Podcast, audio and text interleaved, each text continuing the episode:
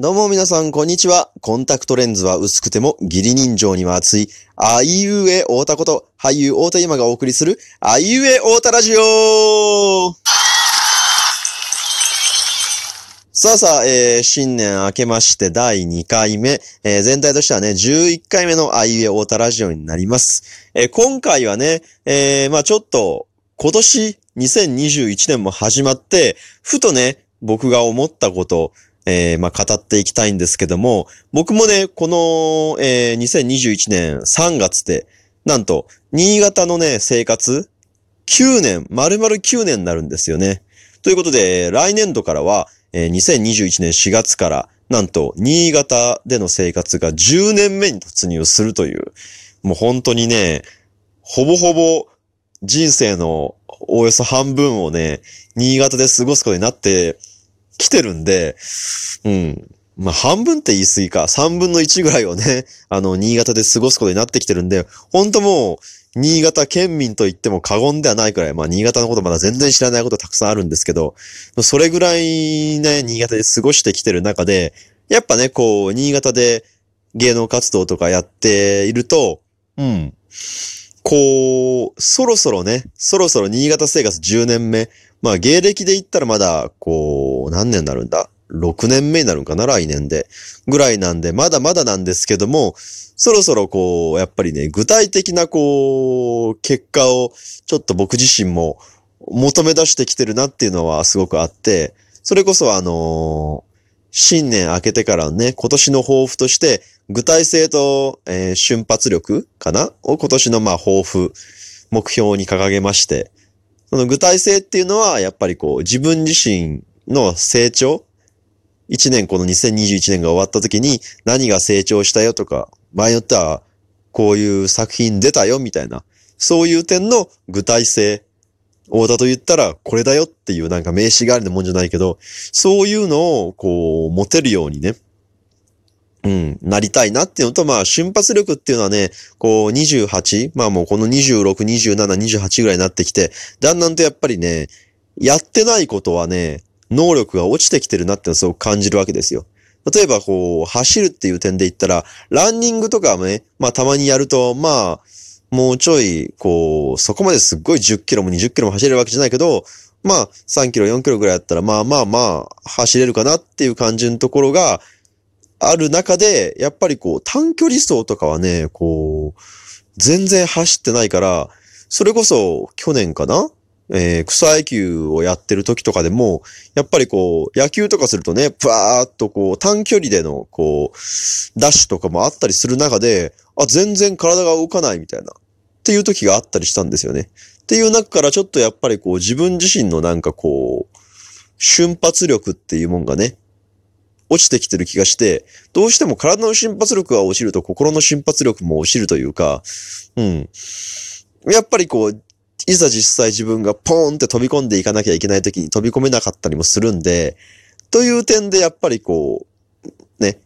改めて自分自身のまあ、体を見つめ直すというかね、なかなか僕もだからこう、このコロナ期とかでね、家にいることが多くなったりしたら、なんかね、体がね、だんだんとね、もっちりしてきてるようなね、気もするんで、そういう中でちょっと自分自身をいろいろとなんて言うんだろう、見つめ直して、より瞬発力というかね、そういうのを高めつつ、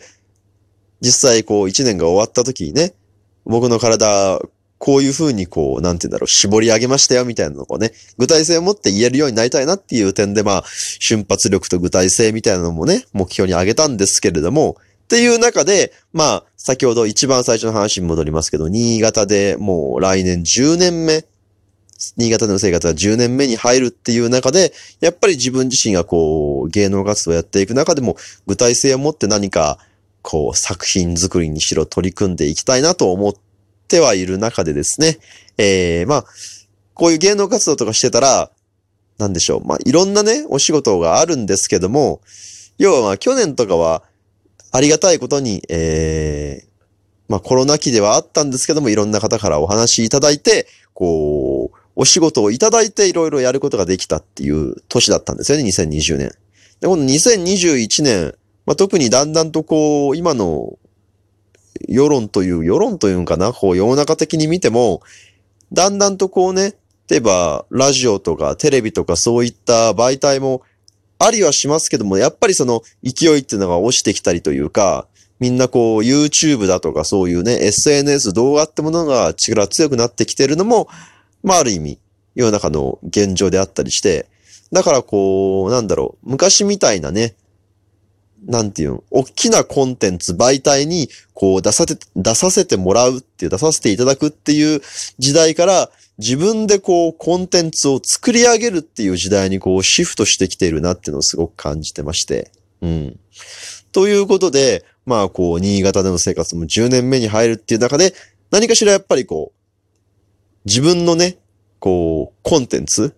あいうえ太田ならではのコンテンツを作りたいなってのは思ってて、それがなんかこう、気づけたのが、まあ2020年年末からこう、ね、2021年年明けてからって感じで。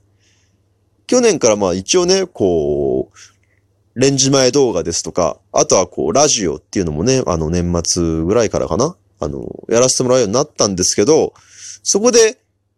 漠然となんかね、自分自身での発信なんだろう。いただくお仕事とは別に自分自身でも、こう、能動的に発信するものっていうものを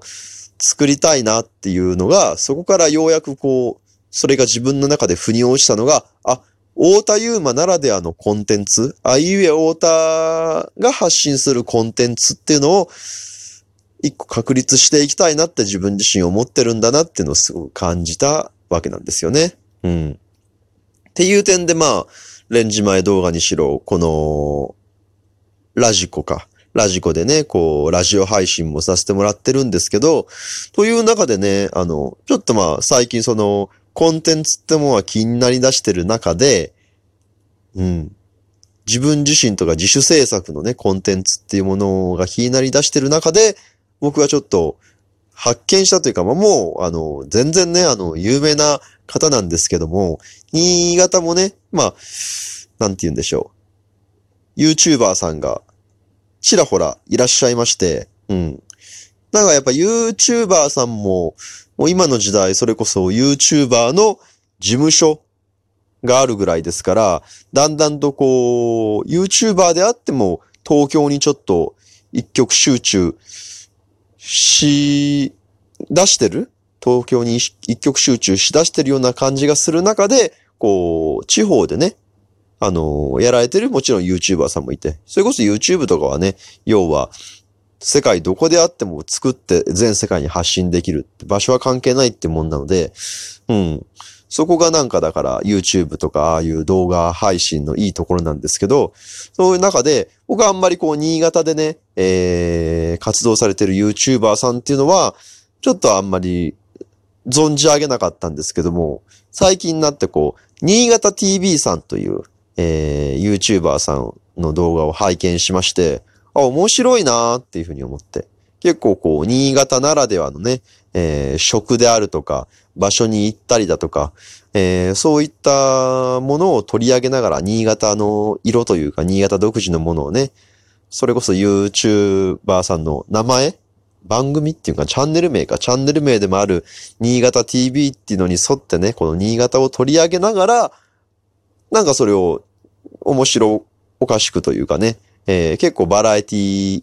チックにこう取り上げてらっしゃって、あ、すごく面白いし見やすいしみたいな。うん。で、もう本当に今や、えー、登録者数も5万人いらっしゃるとこでもう本当にね、一大 YouTuber さんなんですけど、まあだからそういうのをこう見る中で、やっぱりこう地方であってもね、そうやって自分たちなりのコンテンツっていうのを作られてる方がいるっていうのは、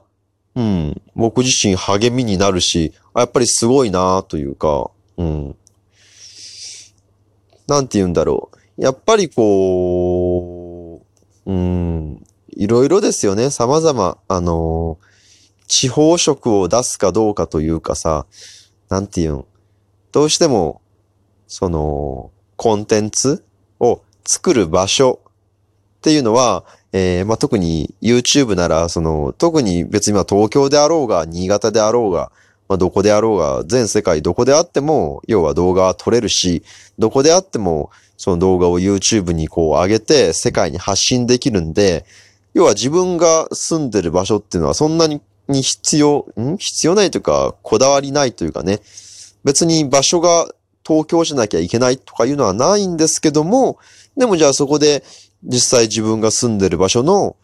色を入れるか、自分が住んでる場所だからこそ撮れる動画を撮るのか、はたまた普通に全世界に向けてやりたいことを発信するのかっていうのはまあ人それぞれっていう中で、うん、新潟をこう、なんだろう、拠点に YouTube の動画を作られてる方たちがいて、その方たちはこう、新潟を、なんだろう、まあフューチャーするというか、新潟の色を入れて動画作成されてるっていうね、なんかその、なんだろう、ローカル YouTuber っていうのもなんか僕が言うのもおこがましいですけど、その地方を拠点に地方の色を取り上げてる YouTuber さんがいるっていうのはなかなか、うん、面白いし、同じようなこう、芸能の体系というかね、地方で芸能の活動させてもらってる身としては、あ、面白いなーっていうのをなんかすごく感じた経験、体験だったんですよね。だからやっぱりまあ、今後ね、ある意味、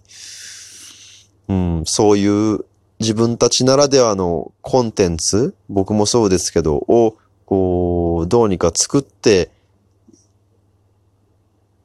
生きながらというかね、そういう形でやっぱりやっていくのが次世代の、うん、芸能活動になっていくんかなっていうのはすごく